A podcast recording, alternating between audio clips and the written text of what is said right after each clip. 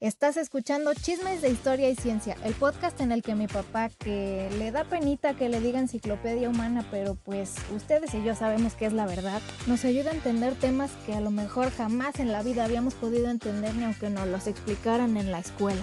Y claro, todo está contado a manera de chismecito para que ahora sí cuando nos salgan este tipo de temas en las series o en las películas, podamos decirle a nuestros amigos, yo sé de qué están hablando.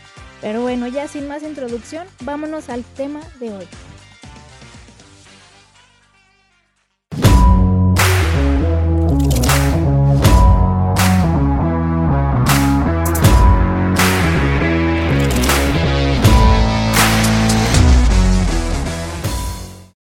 Hola, hola a todos, bienvenidos a nuestro episodio número 117 de Hola. Chismes de Historia y Ciencia. ¿Cómo estás, papi? Muy bien, mi niña preciosa. Te ves más preciosa que ocasiones. Ay, Súper caray. arregladinha. Ay, sí, oye, oye, ando pues un poquillo, dos, tres más arreglada, ¿verdad? Es que, es que no, me tomaron las fotos de, de la boda junto con mi prometido. Qué bueno que fue con él, imagínate que, que fuera con alguien más. Las fotos de la boda estaría medio, Estaría un poco extraño, ¿verdad? un poco no, no moderno. pudo, no pudo ir mi, mi prometido, pero en- envió a, su amigo, a su amigo Pues de la infancia. Pues está bien, me cae bien, ¿verdad? Y ahí las fotos, ¿no? no, sí, pero eso pasó y de hecho ustedes ni se van a dar cuenta, yo creo, pero hoy es más tarde para nosotros. eh, Hoy ya es muy noche, justo porque pues, Sí. andaba yo en Guadalajara estos rollos, ¿verdad? Es más noche, pero el entusiasmo es el mismo. Así mero. Entonces, hoy va a haber, hoy es un tema muy, muy interesante porque se va a hablar de personas que tanto ayudaron muchísimo al- a nuestro planeta como afectaron muchísimo, ¿no? Y, y se va a tratar de cubrirlos, pues, a, a todos los que tenemos aquí en mente en un espacio de tiempo corto. No se va a profundizar en cada uno mucho, pero el caso es mencionarlos. Muchos, algunos ya los van a conocer y otros van a ser un poco héroes y villanos, un poco más anónimos. Por eso va a estar interesante. Exactamente, y también no podemos cubrirlos a todos, todos. Vamos a irnos sobre los más, se puede decir, como dijo Rubí, los que más huella han dejado positiva o negativa. Así mero. Entonces vámonos. Muy bien, lleno. empezamos con los que les han hecho más daño a la humanidad. Bueno, eh, yo hice, hice un, ran- un ranking empezando por el, El peor. por el, el número de muertos, el- o sea, el, ay, caray, pues se oye muy eh, cruel, ¿verdad? Se oye, pero el Pues número sí. de muertos y, y es un ranking de, de personas que han dañado muchísimo a la humanidad y empezaremos por los líderes políticos eh, que, que lo han hecho con su propia gente o con otras personas o con otras etnias. En- el- por ejemplo, el primerísimo lugar, el, el terrible primer lugar, lo tiene Mao Zedong con 70 millones, 70 millones de muertos chinos. Eh, Mao Zedong fue un in- individuo eh, que líder también de le China. dicen Mao Zedong, ¿no? O Mao Zedong, Mao Zedong. o, eh, yo estu- siempre estuve acostumbrado a decirle Mao Zedong, pero después se, se latinizó el nombre, este como ha sido, por ejemplo, el, el- antes de antes de Xi Jinping y de Hu Jintao estaba Jiang Zemin. Jiang era Jiang Zemin Ah, y hoy es Jiang Zemin. Sí, Entonces, para más fácil para uno. eh, eh, eh, se habla de que es latinizado, o sea, no utilizarlo en, en chino. Lo que pasa es que Mao, después de ganar, después de, de apoderarse de China en 1949, pues él, lo, su, su objetivo era darle el, gran progreso prometido al proletariado o a todo el pueblo de China. Entonces generó una serie de programas que más que beneficiar realmente era un era una matanza horrible de, de ciudadanos. El, el plan quinquenal mataron, mató a 16 millones de, de chinos. Luego se vino el gran salto hacia adelante, son mames. 20 millones de muertos.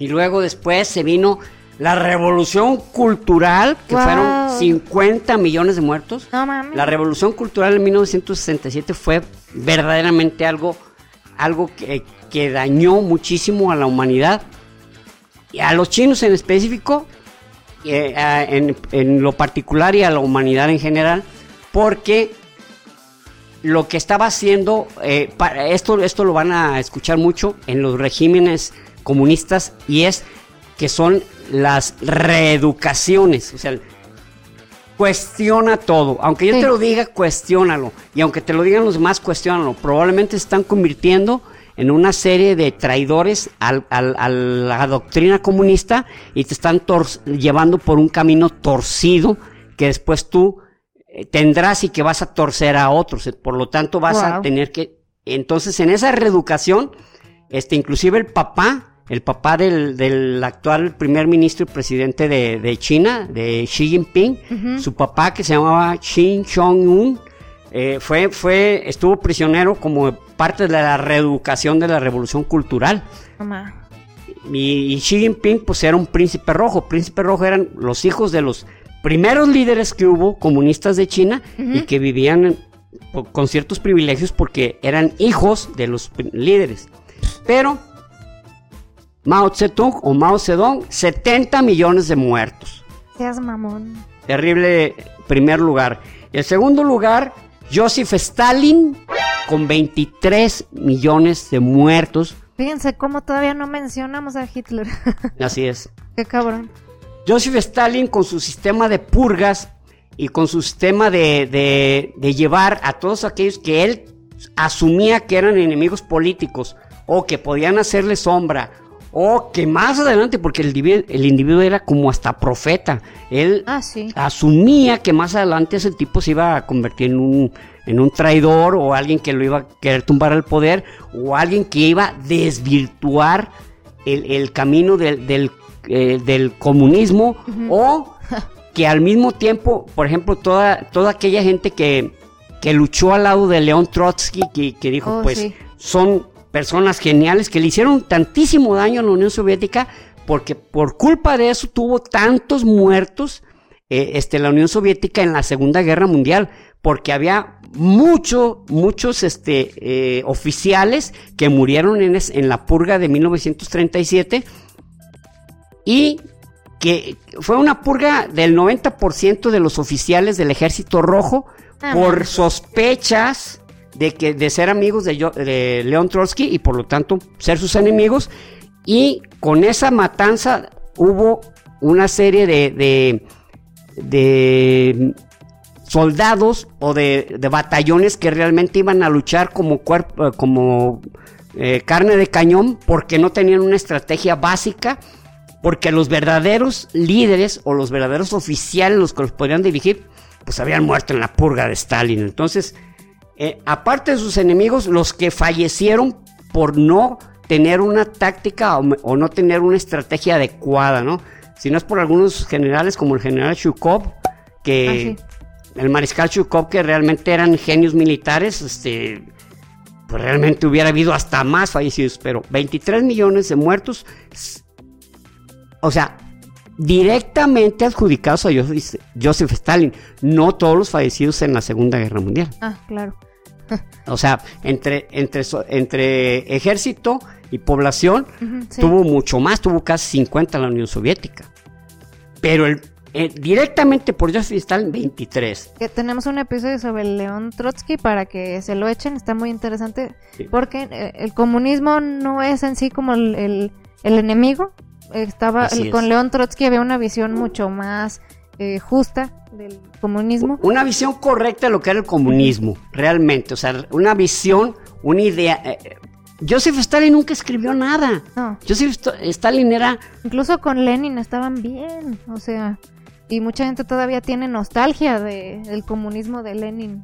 Sí, en la- de la época de Lenin, bueno, de la época de la Unión Soviética, porque Sí. Lenin, digamos, Lenin vivió Pues, hasta sí. 1922, entonces realmente eh, este, estamos hablando de la época de la Unión Soviética, pero que ya iba desvirtuada, que luego les hablaremos sobre ese tema, porque habían matado, habían asesinado a León Trotsky, que era el verdadero ideólogo de la- de la- del comunismo de la Unión Soviética. Sí, sí, se echó a perder, mano. Entonces tenemos un capítulo por si gustan visitarlo. Luego nos vamos al tercer lugar al- con 17 millones de muertos entre sus propios ciudadanos, sus propios, eh, sus propios soldados, eh, eh, judíos, 6 millones de judíos, Gitanos. gitanos, católicos, y, y, este, soviéticos, soviéticos, por el hecho de ser soviéticos o rusos, ya eran, eran raza inferior, por lo tanto debían morir. Luego, personas con discapacidades mm, y, otra, y otra serie de, de, factores que señalaban que esas personas eran un estorbo para la raza superior. Entonces, pues llegamos al ranking número 3 con, con Adolf Hitler con 17 millones de muertos. Pero vamos con el, el, con 15 millones de muertos muy cerquita. Bueno, quiero, quiero hacer un paréntesis rápido. Eh, cuando fuimos al Museo de Memoria y Tolerancia en México, había una lista de, ¿te acuerdas como de las diferentes etnias que habían muerto? Así es. En cada país. Y de judíos en Polonia mataron al 98% o algo así. 98% de judíos muertos en Polonia. Ah, otra, otros de los enemigos de, de, de, los de los, ¿De los este, arios. de los arios eran los, los polacos, o sea, muchos, hubo por lo menos un par de millones de muertos polacos por ser polacos, cabrón, por ser polacos. No, no, no tenían otra. ¿Qué son? polacos, pues a matarlos, cabrón. Entonces, de ahí que los polacos eh, eh, participaban en tratar de, pues no, no molestar a los, a los mm, nazis para sobrevivir. De ahí que cometieron algunos actos de verdadera cobardía, como fue cuando el, cuando el, el este, la rebelión del gueto de Varsovia, oh. que dejaron a los judíos solos morir. Cuando los judíos habían hecho que hasta las SS y la Wehrmacht lo rechazaron. Entonces, en ese momento los judíos del gueto dijeron, van a venirse los demás polacos y nos van a ayudar. Los dejaron que los mataran a, a todos, T-O-D-O-S. Pero Igual, no es justificable, pero se puede ver que pues ellos lo que no querían era meterse en pedos. No, espérate, ya los matan por cualquier cosa. Imagínate si, si ayudamos a estos cuates todavía va a ser La verdad no, Sabíamos, no sabemos qué habríamos hecho nosotros. Es correcto, es correcto. Es otro contexto y es lo más fácil siempre es juzgar, ¿no? Juzgar algo pasado y algo en otro lugar. Y los malos eran los nazis, a fin de cuentas. Finalmente, ¿no? 17 millones de muertos y con 15 millones de muertos, en el vergonzoso cuarto lugar se encuentra el rey Leopoldo II de Bélgica, que con 15 millones de muertos en, toda la zona que, era la, zona del Congo belga, que estamos hablando como la tercera parte de África, que como ya les comentamos en uno de nuestros capítulos, era el ranchote en el capítulo que hablamos sobre el, SIDA. hablamos sobre Leopoldo II. Eh, algunos de nuestros suscriptores dicen, oye, ¿saben qué? Yo no sabía de ese pinche Leopoldo II, por favor. Ya lo odio, ya, ya, lo detesto, pero escriban, eh, díganos algo sobre él. Y sí, vamos a tener que hablar en algún capítulo. No, no lo decimos así como con fastidio, no. No, no. no al contrario. Qué bueno que hay ese interés para poder nosotros decir, ah, bueno, hay interés sobre este personaje que fue una verdadera basofia humana, pero pues vamos a hablar sobre, sobre él, ¿no? Leopoldo, Leopoldo II, con 15 millones. Y en, en quinto lugar, con 5 millones de muertos, Hideki Tojo, que fue el primer ministro de Japón eh, ah, en la Segunda Guerra Mundial y poco antes de iniciar la Segunda Guerra Mundial. Hideki Tojo era literalmente el operador, era el primer ministro, pero era casi el operador del emperador Hirohito el ah. operador, literalmente. Y era un tipo cruelísimo, no soportaba, no soportaba no solo indisciplinas, sino que si había sospechas o si alguien expresaba algún error o le hacía ver que había algo que se podía mejorar para que el ejército no fuera simplemente eliminado, pues se acabó tu vida, cabrón. Entonces, mejor por lo que dijera, ¿verdad? Puta, no. ¿Saben qué? Los aviones vamos a despegarlos así entre todos, los vamos a aventar. Tiene toda la razón. Tiene toda la razón, sí. Por algo lo dice usted. Es un genio este hombre, dime si sí o no. ¿Quién lo hubiera pensado? Nadie lo pensó. Pinches gringos ni se les ha ocurrido. Jamás. Bueno, ese era en la Segunda Guerra Mundial. Luego traemos a Ismail Lember Pasha. Ismail Lember Pasha, la matanza de los armenios. Pero ah. Él está en este lugar, en este sexto lugar, por dos y medio millones de muertos. Pero no todos fueron armenios. Un millón y medio fueron de armenios. medio millón fueron asirios y medio millón griegos. Realmente Enver Pasha eh, liquidó, desapareció de la faz de la tierra a, a lo- a los asirios. Ya no hay más asirios, Cabrón. no más, ya no, ya no existieron más. Él los, él los borró y, y estamos hablando de una etnia que está, estaba desde 3000 años antes de Jesucristo. Sí, sí, sí.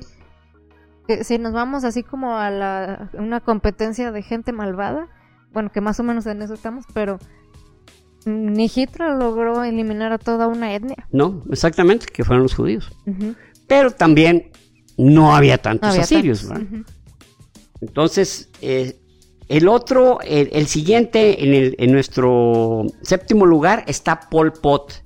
Pol Pot con 1.4 uno, perdón, 1.7 millones de, de muertos. Pol Pot, en realidad su nombre era Salot Sar. Eh, Pol Pot era el líder de los Khmer Rouge, Khmer Rouge, que eran los eh, en Camboya.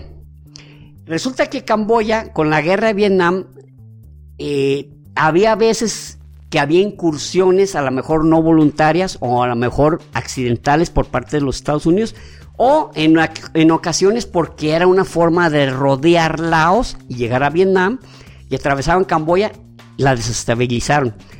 Y cuando terminó la guerra de Vietnam, prácticamente quedó desestabilizado todo Indochina. Laos, Camboya quedaron inestables. Ya los gringos se fueron, ya no había con quién ir el- con papá gringo y decirle, oye, apóyame porque aquí tengo un grupo de, de comunistas que no, no había. Entonces los Khmer Rouge, a, a- a partir de la, de la, de la mitad de, de los años 70, se apoderan de Camboya, inclusive le cambian de nombre. Pol Pot le cambia de nombre, se llama la República de Campuchea. La República Democrática de Ah, Campuchea. Acuérdense que debe ponerle Ah, democrática porque que era comunista. está. Y ahí también hubo un sistema de reeducación, donde hubo, bueno, como, como les acabo de decir, 1.7 millones de muertos en la reeducación. Lo que hizo Pol Pot es llevarse a toda la población, toda es toda, de las ciudades al campo para que volvieran a reiniciar como campesinos y supieran lo que es vivir dando de comer a todo el pueblo. Y claro, muchos que eran sospechosos, eh, no se querían reeducar, no soportaban, no soportaban las, las crueles este, mm, eh, formas de llevar el, el trabajo o, o- o las crueles este, horarios o las crueles trabajos eran muertos. Entonces y, y de- y quedaban y quedaban este literalmente en campo abierto. Era una ahí quedaban pudriéndose. De hecho hay una película creo que es del 2000 no de 1987 no estoy bien seguro ¿eh? que se llama Campos de Muerte. Los Campos de Muerte. Esa película habla sobre un reportero gringo que tenía un ayudante que se llama, aún vive, Dit Pran. Dit Pran era camboyano y Dit Pran recibió reeducación, pero soportó todo, todo, todo y en ningún momento, este, porque lo- los llevaban como a unos salones y decían, recuerdan haber hecho esto, esto, esto en contra del pueblo. Y, y el que lo hizo, pues en este momento manifiéstese y vamos a ayudarle. Y muchos, por quedar bien, yo, yo fui, yo una vez dije que el comunismo no. Ah, pues vente, pues, vénganse para acá, muchachones. Vénganse para acá. O sea, a- el, el Hablar contigo. Vamos a platicar con ustedes, vamos a, vamos a reeducarlos, vamos a darles un nuevo adoctrinamiento. Están Desde este momento les decimos que están perdonados, no hay problema. Pues lo importante es sacar adelante este país. No, se les salían hasta las lágrimas. Sí, de veras, yo creo que sí la Y regué, Señor ¿verdad? y Mesías. Señor, por favor, gracias, gran Mesías, gracias, gran Señor. Pásense para acá. Ah, y ya se acababa su vida. Y fue, y Edith Pran se daba cuenta, porque pues no los volvía a ver, estaba simple, ¿verdad? No los volvía a ver. Entonces él soportó todo el tiempo la tentación de decir algo, el calladito, calladito, y logró escapar. Y Órale. La película se llama Campos de Muerte porque él iba entre, entre esqueletos y cadáveres, a- logró salir de, de- Machete, de Camboya. Y Pol Pot, eh, a principios de los 90, este, lo encuentran y lo juzgan y, y murió. O sea, no, no, tuvieron el gusto los camboyanos, que actualmente otra vez se llama Camboya, y, y, tienen un régimen que no es así totalitario. No tuvieron el gusto de poderlo juzgar y, pues, a lo mejor fusilarlo. Pues sí, mínimo. Y en nuestro siguiente, eh, eh, este, en el ranking, Enemigo. en, en este- nuestro siguiente Villano. individuo villano es Kim Il-sung.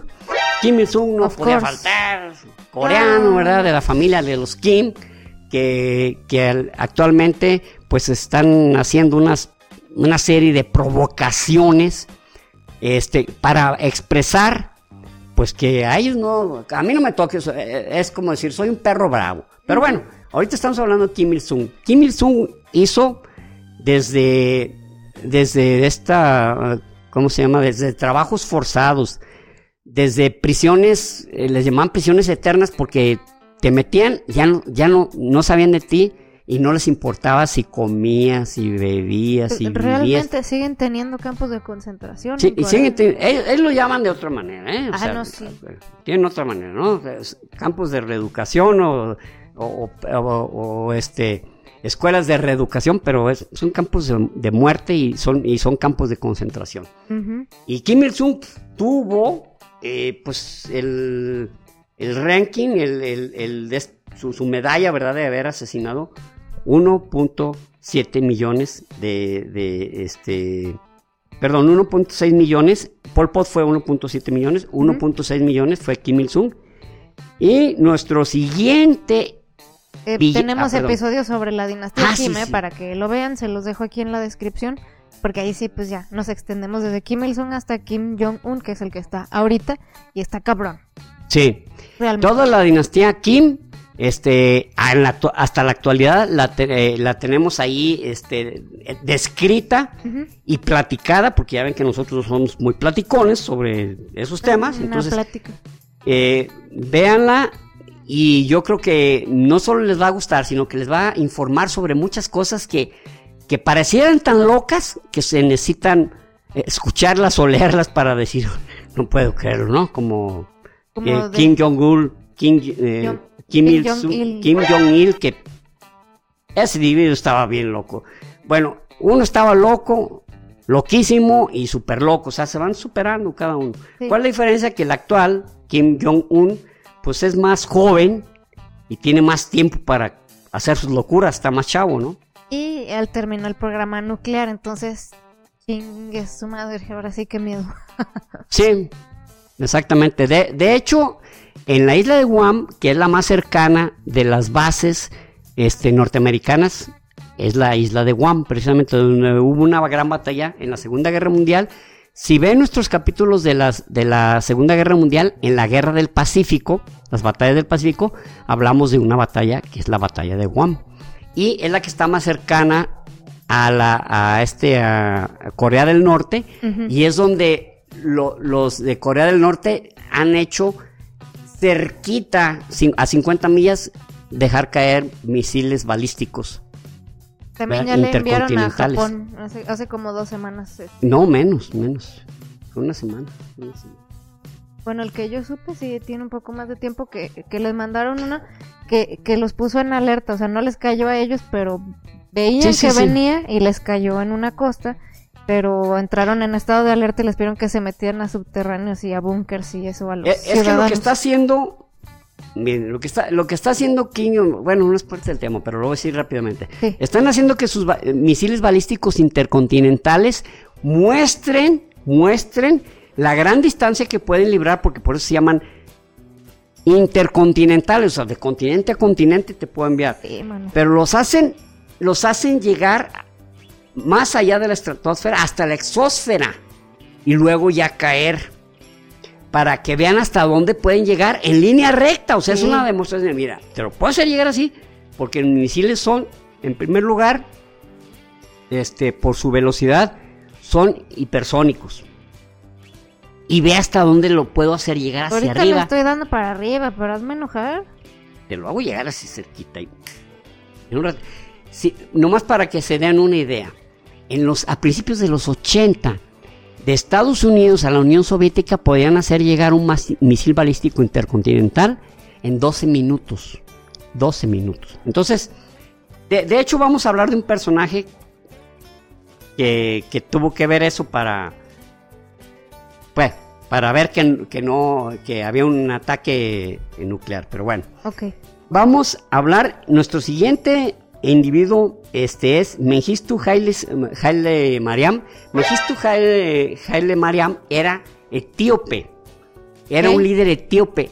Mengistu Haile Mariam para este mm, bueno, ¿se acuerdan de la época del 1984, 85, eh, perdón, cuando we are the world, ah, sí. Bueno, estaba este tipo de líder y él, él solo, eh, él como líder de, Etiopía, creó un régimen de terror, que así se le llamaba el terror rojo, y donde hubo, donde mataron hasta uno y medio millones, uno y medio millones de, personas fallecieron en Etiopía en una especie de, de lavado de nueva población. Y eso que no duró mucho tiempo. Él duró como hasta el 92, ahora duró siete años en el poder y con eso tuvo para acabar con uno y medio de uno y medio millones de etíopes. Y vive a la fecha. Y no solo eso, sino que como pasó el tiempo, pues el, compa ya, es hasta como consejero, escribió un libro y la madre. Sí, sí, sí, sí, sí. Ay, no más. Sí, sí, sí. ¿Y por qué nadie le hace nada?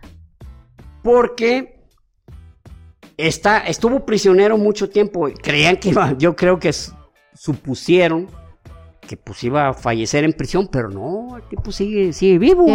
Sigue vivo, pero hay, él está prisionero, ¿eh? él está, él está, pero pues, lo hubieran fusilado, pero o que lo estuvieran martirizando todos los, eh, martirizando todos los días, no pues un y medio millón de, de, sus ciudadanos. Y por último, contagiarle un SIDA de los malignos. Eh, bueno, el último se llama Yokubu Gowon. Yokubu Gowon, él era un líder de Nigeria en los años 60. Yokubu Gowon, eh, en 1965 resulta que había un estado que, que, se llamaba Biafra, que se quería independizar. Entonces, ¿Qué hizo Yokubu Guwon? Hizo una matanza, pero a través de matar de hambre a niños y mujeres. O sea, no les dejaba que llegaran medicamento y a los que estaban con, en capacidad de lucha, pues los asesinaba. Ya sea disparos o, que también fallecieran este, de, de, hambre. De ahí que en ese tiempo, eh, eso fue de 1965 a 1970. Eh, de ahí que en ese tiempo, cuando veíamos nosotros a alguien que, que estaba en, los huesos porque pues no había una, no tenía eh, buena alimentación. Decíamos que parecía niño de Biafra. Oh, sí. Ah, parece niño de Biafra porque estaba muy delgado, ¿no? Porque, porque alcanzaba a, mostrarse las costillas, ¿no? De, eh, a través de la piel. Entonces, este, y eso fue lo que hizo. Pero no nomás era un capricho, sino que Biafra es el lugar de Nigeria que mayores yacimientos de petróleo tiene en Nigeria. Y Nigeria es uno de los 10 países con mayor, con mayor número de reservas probadas en el mundo. O sea, Nigeria, de todos los países de, África, es el que le tocó la hallarse el tesoro negro. ¿y cuándo llegaron los gringos ahí? ¿O no han llegado? Ahí, ahí explotan otras empresas. Eh. Está, está, bueno, sí, sí, hay gringos. Está Exxon, este, pero también está eh, British, Petroleum, oh, exactamente. está Chevron, ah. pero ahí, ahí, eh, vamos, ellos, como en muchas otras, otros países, como en un tiempo lo estuvo México, había una coparticipación. Tú me dejas explotar, yo te pago impuestos. Pero últimamente ya no, no, ya no es así. Desde, a partir de 1960 ya es, ok, somos socios, tú tienes el petróleo, yo tengo las máquinas, tengo la tecnología, tengo la manera de saber dónde hay, dónde hay petróleo y extraerlo, pero somos socios. Hay una sociedad entre el país y la, y la empresa cosa que da, es conveniencia. De eso, eso que hace también que se preste mucho la corrupción, sobre todo en países que no hay ese control político o, esa participación democrática, como varios países de África, si no es que la mayoría. Claro. la corrupción andando, ¿no? Todo Por supuesto, sí, o sea, es lo, es lo malo que, que literal pues sí van según eso mostrando que te conviene y que es lo mejor para ambas partes, pero pues a fin de cuentas, pues sí te joden. Exactamente. Pero este individuo, Yokubu Ubon, imagínense, 1.1 millones de muertos. Uno, o sea, dice, oh, bueno, fueron menos que los... Es que desgraciadamente... Ya eh, escuchando otras cifras, ya esto se te como, dice, como dijo Adolf Eichmann, cuando hablas de millones ya estás hablando de una estadística. Entonces... Te insensibilizas. Exacto. 1.1 millones de muertos, imagínense cuando... ¡Una tragedia! Pasó esto, esto, esto, y hubo 85 muertos. No, ma, 85. Este tipo se chingó 1.1 millones de sus ciudadanos. Pues una ciudad normalona, este, pues es más o menos la población que hay, ¿no? O sea, una ciudad no muy grande. Como un millón de un personas. Millón de, un millón de personas. Este, Imagínate que toda tu ciudad se muere, o sea, está... sí. Es muchísimo. Y todo, y todo por, parecía, ok, ¿sabes qué? No nos vamos a independizar. Logrado, pero de otra manera. Muy bien, pues estos son eh, el ranking de los peores líderes este, políticos que han permitido morir a su población y han matado, como el caso de eh, el Führer, que mató porque pues eran de otra ideología, eran de otra religión, eran los enemigos del, del, de, los, este, de la raza aria, etcétera, ¿no? todos los demás, este, bueno, con, con, excepción también de Enver Pasha, sus propios ciudadanos, cabrón. Primero. Y ahora vamos a pasar al más, al mayor individuo que ha provocado el mayor número de muertes y el mayor número de tragedias ecológicas en el mundo. Bueno, él se llama Thomas Mitchell Jr. o Michelin. Thomas Mitchell Jr. Bueno, les voy, a, les voy a contar la historia de Thomas Mitchell Jr. Thomas Mitchell era un ingeniero. Resulta que cuando empezó la, en Estados Unidos la época de la del crecimiento de los vehículos, que el Forte, que, todo el ah, mundo tenía su, eh, y luego la, la, Chevrolet, ¿no? La, este, pero los vehículos, el, arranque era con, la, con manivela. cuerdita. Eh, aquí, aquí se le llama hacer, darle crank, pero en realidad es crank, es un término gringo, crank, pues, con la manivela, ¿no? Entonces ya funcionaba. Y resulta que una vez un individuo, este, se, bueno, murió por el golpe de una manivela, pero era un tipo millonario. Y, murió así porque estaba ayudando a una señora. Por, entonces el dueño, de, el dueño de Cadillac era su, era su amigo el que murió en eso. Entonces buscó un ingeniero que le ayudara a, que no tuvieran manivela los vehículos, que se arrancaran sin necesidad de eso. Y lo logra. Pero era un ruidazo el que, el que hacían. Pero ruidazo. Porque el combustible era un combustible, ya ven las, este, los motores de dos tiempos es este, un pistón con aire y combustible lo presiona y luego hay unas chispas que hace explotar esa, esa, esa mezcla y devuelve el pistón hacia abajo y así continuamente hasta que hace es un sistema es un sistema mecánico y la manivela Perdón, la, la de esta, no manivela, ¿cómo se llama? El, eh, el cigüeñal. Uno va para arriba, otro para abajo, otro para arriba, para abajo, en pedazos para que entonces haya un movimiento mecánico. Como hablamos en nuestro anterior capítulo, el crear energía calorífica en energía mecánica. Exacto. Entonces, eh, este, pues era, era un, pues era un ruidazo. Entonces, pues sí, efectivamente, este, pues muy contento, ya no tenía que darle cram, pero era un ruido terrible. Entonces, eh, le, hablaron a este, a, este ingeniero, a, este Thomas, Thomas, Thomas no, se llama Mitch, bueno, como Mitchley, Mitchley, Mitchley, Thomas Mitchley. Oye, ¿sabes qué? Pues hay que crear un, algo que, que provoque, que no provoque este ruido. Entonces, obviamente había que enfocarse en el combustible.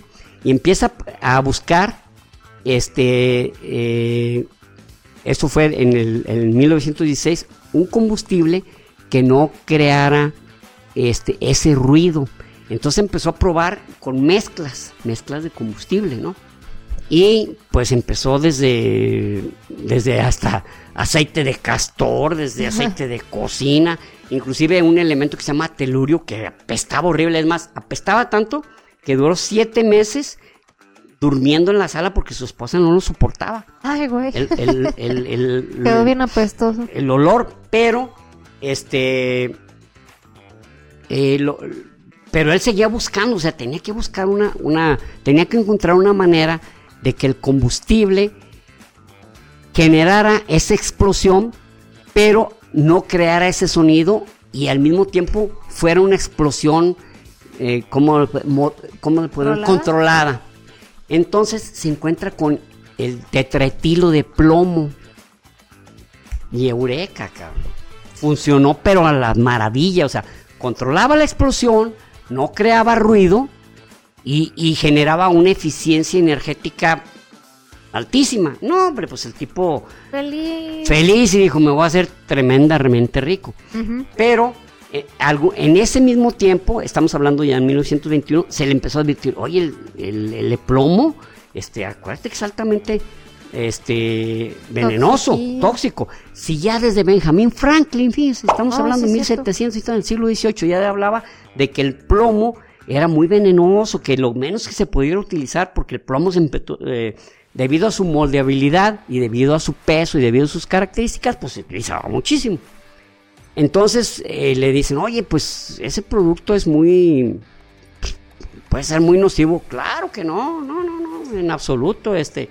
Y, y entonces lo- él se une con, con Cadillac, se une con, con General Motors, se une con DuPont y crean una empresa para vender el tetretilo, de, el combustible con ese tetretilo de plomo.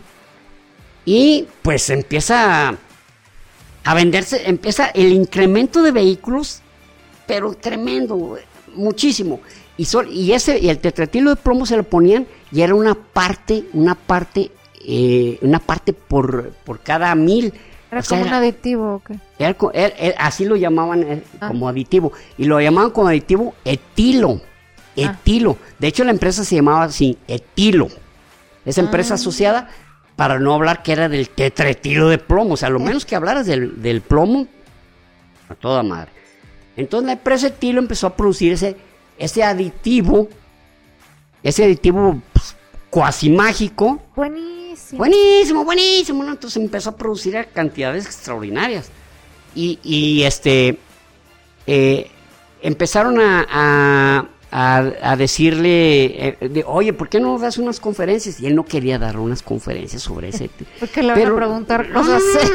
Pero él su argumento, y podía ser que fuera cierto en ese momento, él ya había recibido unas dosis por estarlo usando y se había enfermado, había tenido que irse unos días a la playa. porque- Pero, y en la fábrica, a- a lo- no habían cumplido ni el año cuando ya había habido varios obreros este, intoxicados.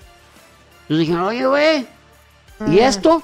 Y entonces el individuo efectivamente dio una conferencia y se puso a oler el tetretilo. me- Moneándose ahí. ¿Ven? No me pasa nada, no es cierto. O sea, perfecto. o sea, fue algo verdaderamente engañoso y, y como, como todo, este, en la, en la, de este, eh, la prensa, pues muchas, ay, sí es cierto, tiene razón, ¿verdad? Y empezaron ellos también a, dar una serie de promociones, este, lo que se llama em, un, un marketing agresivísimo de que el producto era inocuo y que estaba haciendo que, que llevara a la humanidad al futuro, cabrón. No, no, era- estaba genialísimo. Entonces, este, este, esta persona, eh, mm, el- el Thomas, Thomas eh, Moxley Jr., pues él, él, él le dio polio, fíjense, él le dio polio a los 51 años, en los- a principios de los 40, y murió, y él mismo creó un dispositivo para, no dispositivo, perdón, un mecanismo para poderse mover de su cama, porque quedó paralizado de la, de la piernas, hacia abajo. Y, y, en un, y, y, como en ese tiempo la mecanización era literalmente como con cables, como antes, yo me acuerdo, es más, en los años 70, los tractores o los, o los bulldozer eran como con una, como con este cables de acero que movían, no, no, era como ahorita pistones este eh, hidráulicos. Ajá, sí, eso. Entonces, este, con un sistema de cuerdas y se le enredó y lo ahorcó. Ahí Ah, se acabó la vida de Thomas Moxley Jr. Hit. Y lo que sigue, Clark Patterson estaba buscando la edad de la Tierra. Y al buscar la edad de la Tierra se verificó con un compañero que, que al, hacerlo a través de un circonio, ese circonio tenía, eh, tenía uranio y a través de ese mismo podrían ver como el, el uranio se va degradando y luego se convierte en torio y luego se convierte en protactinio hasta convertirse en plomo. Y en, en ese periodo pasan 4.500 millones, 4.500 millones de años. Entonces querían verificar la edad de la Tierra si, si era esa, ¿no? Pero resulta que al utilizar el, el circonio les daba lecturas, pues bien locas, cabrón. bien- Entonces dijo, dijo este, eh, ¿sabes qué? Lo que va a pasar es que está, está, estamos contaminados. Se, se va hacia otro laboratorio en la Universidad del Sur de California y lo limpia. Él fue el que creó los, literalmente los laboratorios estériles, cabrón.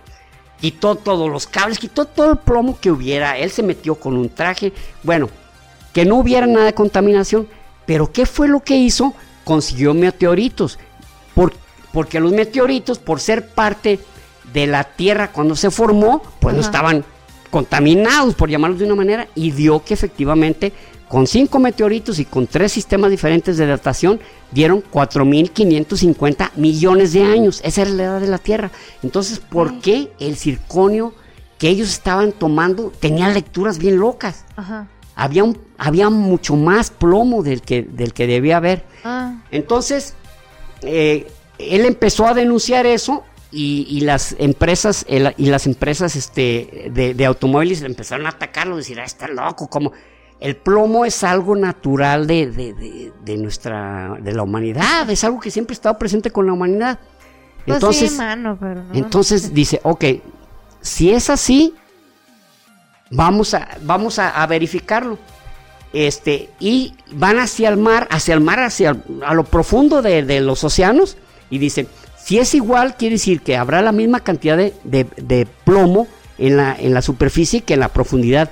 Y hizo, e hizo lecturas de, del- de la superficie hasta 4000 metros, hasta 4 kilómetros. Y efectivamente, a 4000 metros casi nada de plomo y conforme iba subiendo la superficie llegaba hasta 10 veces la cantidad de, de plomo. Entonces, efectivamente había una contaminación. Y dijo, a ver, ahora también vamos a hacer otra prueba. Se fueron a la Antártida, porque la Antártida y Groenlandia, en todos esos lugares, hay registros de todo lo que pasó en la humanidad al sacar muestras de, de hielo Ajá. cuando hubo incendios, cuando hubo, eh, este, ¿cómo se llama? Volcanes, etcétera, etcétera Erupciones. erupciones y se dan cuenta que a finales de este tiempo es cuando hay mil veces más eh, partes de plomo, mil veces más que cualquier otra época. Ah, no, no. Entonces, entonces Explícame. hace esa denuncia y se empieza a prohibir, a prohibir el uso de plomo en los combustibles. El primero que lo hizo Japón. No más, nosotros no vamos a utilizar ya combustibles con plomo y empezaron a adherirse a algunos países.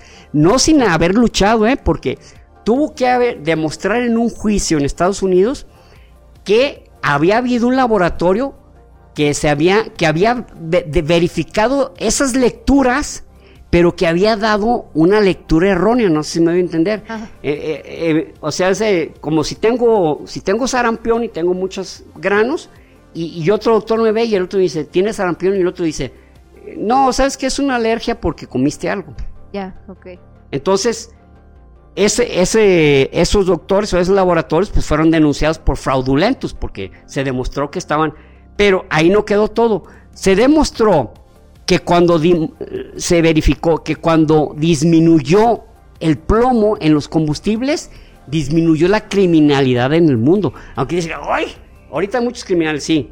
Pero en la época de más alto, del más alto uso, que fue a finales de los 70 de, de, de combustible, había mayor número de criminales. Luego se habla de 8.300 millones de índices IQ que se disminuyó porque el plomo destruye los axones del cerebro, o sea, disminuyó la Ah. capacidad de pensar. Oye, y en ese tiempo también había más asesinos en serie, ¿no? Sí. Sí.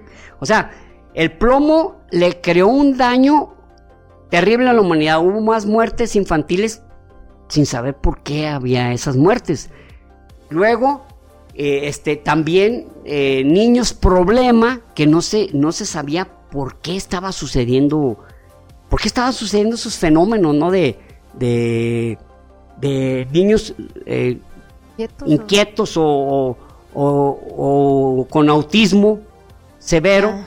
y, y las muertes ma- eh, y muchas muertes debidas a la, a la ¿cómo se dice?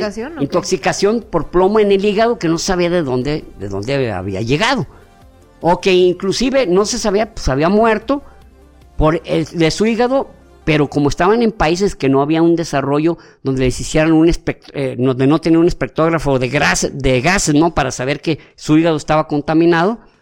Entonces se habla de daños inmedi- sin medida, ¿no? Entre- Inconmensurables. inconmensurables entre, entre muertos, entre pérdida de coeficiente, entre aumento de criminalidad, Enfermedades. enfermedades. Entonces este, este eh, Thomas Mox- Moxley Jr. realmente ha sido el más criminal, ahora, con, con conocimiento de causa, porque él sabía, él mismo se había enfermado, él sabía, pero ganó millonadas y millonadas y carretadas de millones, pero no los pudo disfrutar. En 51, a los 51 años se murió, joven, relativamente, porque 51 años, pues, entonces, este, pero sabiendo, sabiendo lo que le estaba causando a la humanidad, o sea, eso es verdaderamente un acto de verdaderísima criminalidad, ¿no? Y también las empresas que se daban cuenta, pero que su, que buscaban la forma de tapar, no de remediar. Bueno, Claro. estos son los que más anda- daño han creado. Ahora nos vamos a ir al intermedio, al que, al que, al que benefició, pero al mismo tiempo dañó. Y él se llama Fritz Haber. Les voy a contar rápidamente sobre Fritz Haber. Fritz Haber, eh, bueno, para que se dé una idea, el guano, eh, de- de- en la- las aves, en- hay varias islas en el mar que algunas tienen eh, en las costas, en las costas, por ejemplo, de Perú, hay unas islas que tienen hasta 30 metros de, guano, de, excremento de aves. O sea, imagínense miles o cientos de años defecando ahí y ese guano, ese guano, este, es, es- es, este, adecuado para el crecimiento de las plantas. De, tan- de tal manera que llegó un momento que, que se estaba explotando, se sobreexplotando el guano y ya Perú ya no quería. No, no, ya, lárguense aquí. En 1865 inclusive España tenía el plan de recuperar algunas de sus colonias, pero por el guano. Llegó un momento en que el guano valía un kilo de guano, un kilo de guano, perdón, seis kilos de guano valían lo que un kilo de oro. Ay, no mames. Ahí para que se dé una idea. Llegó un momento en que se empezó a declinar tanto la, la, la, la cantidad de guano que decían, Valioso. "Pues nos, vamos a, nos vamos a morir de hambre, porque no, a- el- la producción en la tierra, en, en la agricultura, iba a ser mucho menor. Claro. Fritz Haber este, era, un, era un químico que, que él de- detectó cómo, cómo, bueno, él hizo que a través de la atmósfera el nitrógeno, eh, este, poderle inducir tal presión, porque el nitrógeno tiene una, una serie de enlaces atómicos muy poderosos. Es casi de los que más tiene, necesitas como 9.8 mm, electronvoltios, electronvoltios, o sea, más que el carbono, que el acero, que muchos otros, para poderlo despegar. Él lo logró y creó amoníaco, pero el amoníaco era una, era una creación se puede decir, no, no creación, sino que era un subproducto de la producción del, del, del, del, del, fertilizante, ah. que es nitrato, nitrato de, de amonio. El nitrato de amonio, ¿qué característica tiene? Pues que es el que le echas a las plantas y crecen. Entonces, estaban generando una, eh, Fritz Hauer estaba generando una producción cuatro veces mayor que la de cualquier otro producto. Y pues eso, en 1918 le dieron el premio Nobel porque eh, mm, impidió que el hombre muriera de, hambre en ese tiempo. 1918. Pero al mismo tiempo, cuando le entregaron ese premio Nobel, nadie, los dos, otras dos personas que le iban a dar premio Nobel, no quisieron recibirlo porque él estaba ahí. Y en, en la fiesta, cuando se entrega el premio Nobel, estaba solo, nadie se quería acercar a él. Y en 1916, su esposa se había suicidado. ¿Y por qué se suicidó? Bueno, porque también él, con él, este, el, él creó con gases de cloro en las trincheras de la Primera Guerra Mundial. Fritz Hauer fue el creador ah, del sistema de gases de cloro y como el cloro, el gas de cloro es dos veces y media más pesado que el aire, pues se mete a las trincheras, o sea, imagínense, se arrastra. Entonces, y eso él, él lo propuso, o sea, él como, como, un, como un científico, como un científico nacionalista, como un científico bien metido y bien, ¿cómo se dice?, comprometido con su patria, que era Alemania, pues provocó esa cantidad de muertes. Y al mismo tiempo, el, este eh, nitrato de, amonio era explosivo. Entonces, entre lograr eficientar los explosivos en, en los cañones y los gases de cloro, pues una cantidad de muertos terrible. Entonces, de ahí que Fritz Hauer, pues era eh, al mismo tiempo que, que, era un, era un héroe que, que, que, acabó con el temor de, la, de, la, de los muertos de hambre, pues es una matanza a través de las armas con eso. Y lo irónico, más irónico de todo, él falleció en 1934. En 1933, cuando Hitler sube al poder, él era judío, pero en ese tiempo, cuando sube al poder Hitler, acuérdense que todos los, los, este, los, mm, ¿cómo se llama? Los científicos de origen judío, pues eran relegados o prisioneros o, mandados a campos de, concentración. Inclusive Fritz Hauer, eh, Einstein era amigo de Fritz Hauer, porque también era judío, era su, era su, era su cuaderno, era su amigo.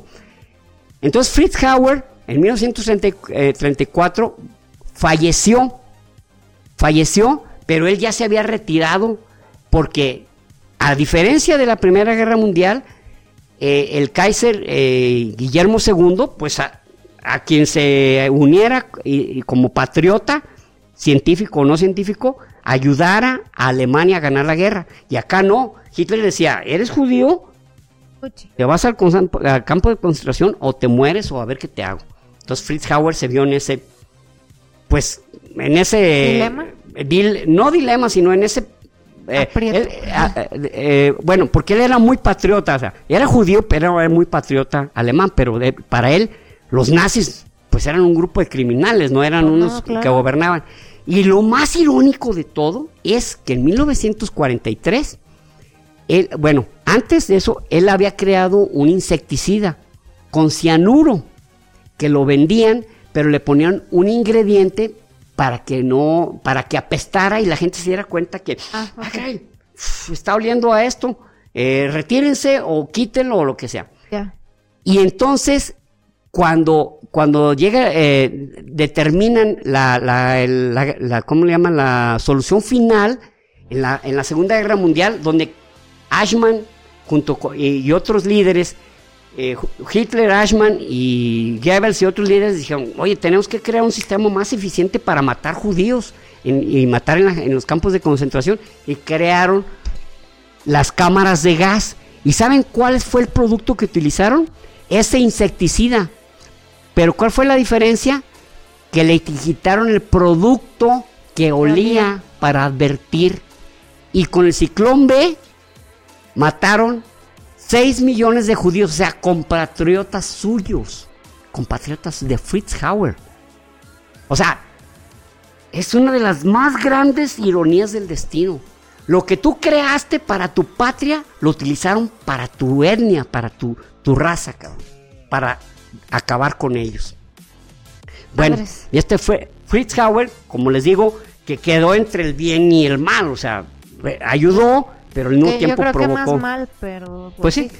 bueno, pues miren, eh, aquí vamos a terminar con los aquellos científicos, líderes eh, políticos o personajes que, le han, que han dañado a la humanidad de manera terrible.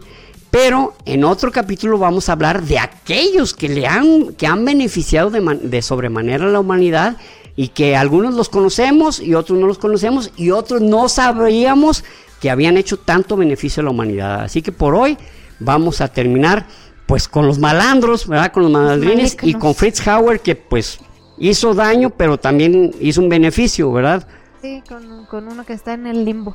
Eh, al inicio del episodio les dijimos que íbamos a decir las dos partes, pero tuvimos ahorita que llegar a la conclusión de que mejor lo vamos a partir en dos episodios porque pues ya va una hora de hablar de los malignos y pues hay tantos buenos como malos en la lista, entonces no queremos que el episodio sea de dos horas ni tampoco queremos que por querer acortar el episodio hablar súper ah, poquito de los buenos. Los que beneficiaron a la humanidad dure 15 minutos, ¿verdad? de los malos un ratote y de los buenos ahí bien poquito, como si no importaran tanto. Entonces, Exactamente. mejor vamos les dando su espacio propio a ellos en otro episodio. En el siguiente episodio, este, y ahorita vamos cerrando ya con eso, que de todos modos pues, hubo bastantita información en este episodio, ¿no?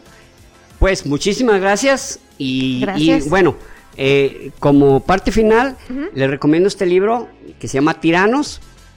En este libro de Tiranos, pues miren, habla precisamente sobre Leopoldo II, Joseph Stalin, Adolf Hitler, Mao Zedong, Kim Il-sung, este, Pol Pot y Mengistu Haile Mariam, Mariam perdón, Mengistu Haile Mariam, pues les faltó este, este otro, Yokubu Obum, pero igual este, este libro de tiranos está escrito por eh, este Nigel Hathor, que una vez les mostramos un libro de él que se llama La Guerra de Vietnam, la guerra que ah. se ganó y se perdió.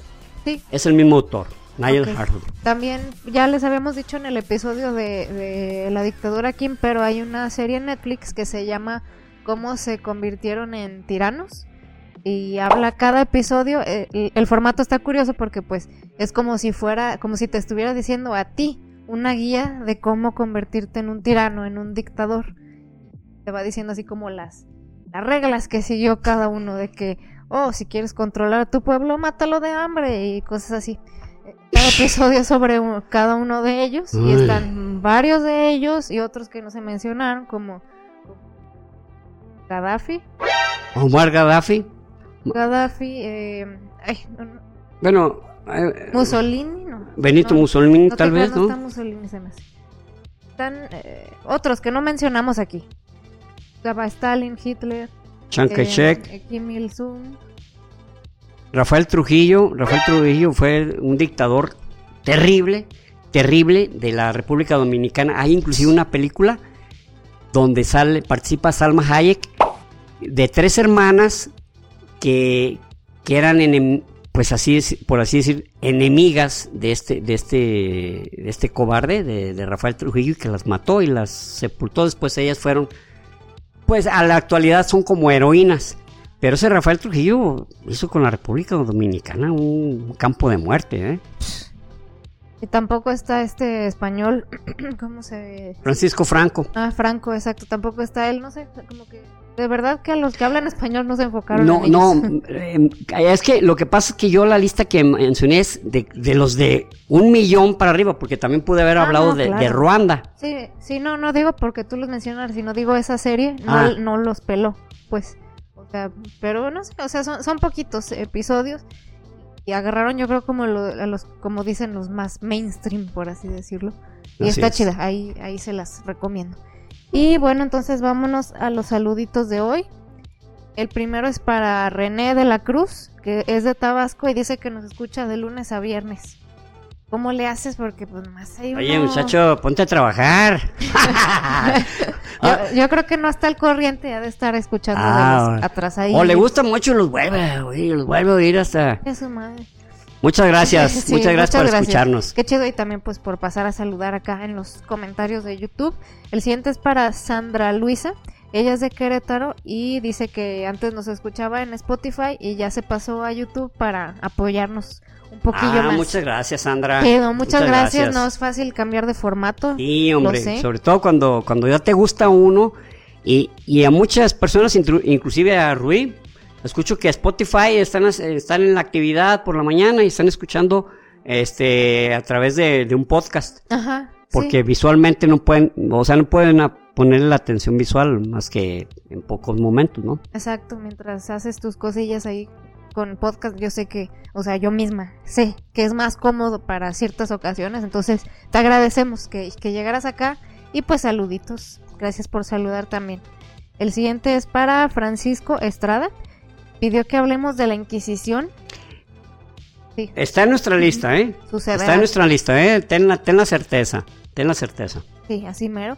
Y también dice que, que por qué no hacemos un episodio como de tu biografía. No, bueno, ya, ya sí lo vi y te agradezco mucho, pero deja que haga algo por la humanidad, cuando menos por mi país y a lo mejor ya, nos ya animamos, ¿verdad? platicamos, ¿verdad? Aparte, ha de ser bien raro hablar de ti mismo, ¿no? Sí, imagínate, no, y yo me acuerdo que mandaban a las tortillas y a pesar de que de que había charcos y estaba lloviendo, yo lograba llevar las tortillas y Hablas de cualquier otra persona así de... sí. Era un niño... Era un niño. No sabía lo que Inquieto. deparaba el destino. Digo, no, no, o sea, no nos burlamos de tu idea. Al No, contrario, no. le agradecemos, pero Ajá. lo que dice Rubí es, es algo extraño. Y yo creo que todavía, todavía hay un tiempo para hacer algo por la, por la humanidad, aunque sea a nivel micro, como para poder decir, "Ah, ahora voy a hablar de mí, o, o alguien va a hablar de mí, pero o- yo no lo voy a vez- hacer. pero, ajá, es que personalmente, a lo mejor habrá quien sí le guste hablar de sí mismo, ¿verdad? Pero... Pero pues... Yo he visto algunos, ¿eh? Eh, hay, un, hay un youtuber que, que se llama, bueno, su, su, su canal se llama Portobellini. Y él una vez dice, ¿quién es Portobellini? Y ya habla sobre él, ¿verdad? Este, Bueno, o sea, hasta cierto punto es una manera como de que las personas te conozcan un poco más y hasta empaticen más contigo. Hasta Ah, cierto hay, punto es hay eso. otro otro youtuber que ha hablado de él, pero porque él se lo dice que se lo han pedido mucho y dice, bueno, ahí les voy, ahí les va. Ah. Pues Yo sí, soy así, así, me dedico a esto, empecé con esto, este tema siempre me ha interesado. bla, bla, bla. Pues Entonces, sí. cuando hay una petición continua, pues yo creo que dices, bueno, Les platico. O sea, Pues les tampoco platico, ¿verdad? no me voy a hacer el misterio, Exactamente. ¿verdad? Hasta les platico. investiguen por ustedes. Aunque sí, yo conozco una persona que a la menor provocación habla de sí mismo y se echa flores, ¿eh? pero Sí. es otro tema, y ese es otro tema. otra historia. Y bueno, por último, eh, su usuario se llama Under, o sea, Under, es de Colombia y dice que no se pierde ni un episodio, entonces saludos hasta Colombia, Under. qué chingón. Estar under, under debajo de la cama. Está Under. Está en under, Under underground. Mexico. Underground. No, under, pues muchas gracias por escucharnos y, y este, pues fíjate que mucho, mucho, muchos Colombiano. colombianos, muchos Sí. hermanos colombianos nos escuchan y, y nos ven genial, cabrón, Sí, genial. también- Me encanta eso, ¿no? Sí, Colombia y Argentina yo creo que son los sudamericanos que más nos escriben. Ma- manos. Y la neta, qué chido. Muy, nos da mucho gusto saber Sí. que llegamos hasta ustedes y que Y- lo disfrutan. Y, a ¿saben pesar de que hablamos Mira. muy mexicanos, este, lo disfrutan, pues. Sí, hombre. Bueno, que hay un, hay uno que, hay uno o dos que nos, bueno, creo que me acuerdo de uno que dice, me encanta cómo hablan así con el estilo mexicano, como que eso fue, es lo que le gusta. Puede Genial. qué chido. Que sea por el motivo que sea, escúchanos. Así Eh, les voy a dar una pequeña estadística. Este, eh, en, en América, en toda América, el continente americano, el país que tiene mayor número de lectores es Argentina. El segundo país es Chile. El tercer país es México. El cuarto es Colombia. Tal vez por eso, pero es igual puede ser casualidad que, que por- eh, pero eso- esos cuatro países tenemos esa característica que somos los mayores lectores de, de, de América. Aunque Que- hay que- de todo en todas partes. Claro, claro, claro, claro, no, definitivamente. Pero realmente una cosa que a mí me sorprende es que no estén en esa lista, eh, digo, de los primeros, los norteamericanos y los canadienses. Unos, yo, yo asumiría que por ser países ¿Pues de donde toda tienen... América? De toda América estamos hablando, de todo América, no Latinoamérica, Oh, todo América, wow. todo América. Entonces, eh, sí me sorprende que canadienses y estadounidenses, bueno, estadounidenses ya ni me sorprende Lo tanto, que te ¿eh? iba a decir, no me sorprende de los estadounidenses. Estados Unidos es algo simpatiquísimo. Tiene el mayor número de intelectuales, de científicos y de premios Nobel Y artistas también. y artistas, pero tiene también una, cada, cada caterva, cada grupo de ignorantes de la peor realidad que dicen, no hay mucha puede ignorancia. ser, ¿no? La organización de los que creen, o sea, de los que creen que la, de los terraplenistas y no, no, no, no, no, no Sí, es como, chingues, como todos los contrastes están ahí. Exactamente, el, el contraste. Es el único país, el único país, bueno, esto fue en los años 20, que juzgaron a un profesor por enseñar la, la, la teoría de, de la, de la evolución. El famoso eh, caso Scopes. El único país en el mundo, o sea, tienen esa deshonrosa tit- titularidad, ¿no? De, de- de haber, de haber juzgado a un profesor por enseñar la, de la Ay, no, teoría de la evolución. Bueno, cl- claro, Bueno. debemos eh, de, de decir que algunos países que son teocracias como Irán, pues ni de broma van a enseñar Ah, eso, no, ¿eh? sí, sí, por supuesto. Ni de broma. Así es. Y, y yo nada más así como comentario extra, eh, quería comentarles a los argentinos que hace poco estábamos platicando con unos amigos de un viaje que hicieron a Egipto. Estaban diciendo, nos estaba platicando el guía, pues dando como, como la historia y, y no, no era, parecía como que no era muy listo porque pues los mismos que estábamos ahí así como que le refutábamos algunas Oye, cosas como de, no, ¿Cómo, pues esto cómo que acá". Cleopatra- Cleopatra era hombre? Y, y- y se me hizo curioso que dijeron, iban unos argentinos, ya ves que los argentinos saben todo. se me hizo curioso ese comentario. Sí, Entonces, este, es, es lo que, eso era lo que les quería decir, como que ya hasta algunas personas los perciben así como inteligentes. y lo son, y lo son, o sea, es el mayor, el como les dije, el primer, el país con el primer lugar de lectores en América. Ujú, Por algo. Por, Por algo. Ah, bueno, más bien algo se tenía que reflejar, ¿verdad? Es, co- es correcto. Y bueno, entonces, pues este es nuestro episodio. Muchas gracias. Los que llegaron hasta acá, emoji de... Oye, de veras, no había pensado en eso. ¿Qué les parece eh, emoji de un... Iba a decir un moñito. ¿Por qué? Pues un muñeco negro de muerte o qué? No, de esos no hay, fíjate, sí he buscado. Pero... Ah. Eh, no, ya sé. Déjenos un emoji de circulito. Circulito del color que sea, sí hay emoji. Sí, sí, sí, sí los hay. Oye, ¿no, no hay de ataúdes? ¿De ataúdes? Sí, bueno, creo que sí, pero ¿sabes qué? Me fijé, una vez les pedimos que dejaran un emoji como de carita enojada o algo así, y se me hizo como que a las personas nuevas que entran a ver el episodio, que vean emojis de algo negativo, como que da una mala imagen. Oh, de O veras. sea, como de por qué razón, tantas personas razón. están poniendo algo malo ahí. Eh, es, cierto, es cierto. Entonces mejor algo neutral o positivo y pues bueno, ¿te parece esta vez si dejan ahí su circulito? Y bueno, ni malo. Perfecto. ¿Verdad? El círculo del color que más les guste. Yeah. Y pues nada, coméntenos por favor, ya saben, de ahí sacamos los saludos, nos ayuda con el algoritmo, nos, nos pueden dejar sugerencias, ideas y pues suscríbanse, ¿sale? Y compartan. Los Y queremos. fíjense, yo como ingeniero, tanto que me gustaba la palabra algoritmo y ya últimamente como que lo estoy detestando, pinche palabra de algoritmo. Ah, es el algoritmo. Pero no, no Sí. se crean, el algoritmo. También el algoritmo de TikTok es más malvado ahí, yo lo, lo es odio el más. más peor. Obra de maneras más misteriosas que Dios. Bueno, Mysterious Ways, como la canción de YouTube. así es. Los queremos, nos escuchamos y nos vemos el próximo Gracias. episodio. Hasta luego. Bye. Y recuerden, prohibido dejar de aprender.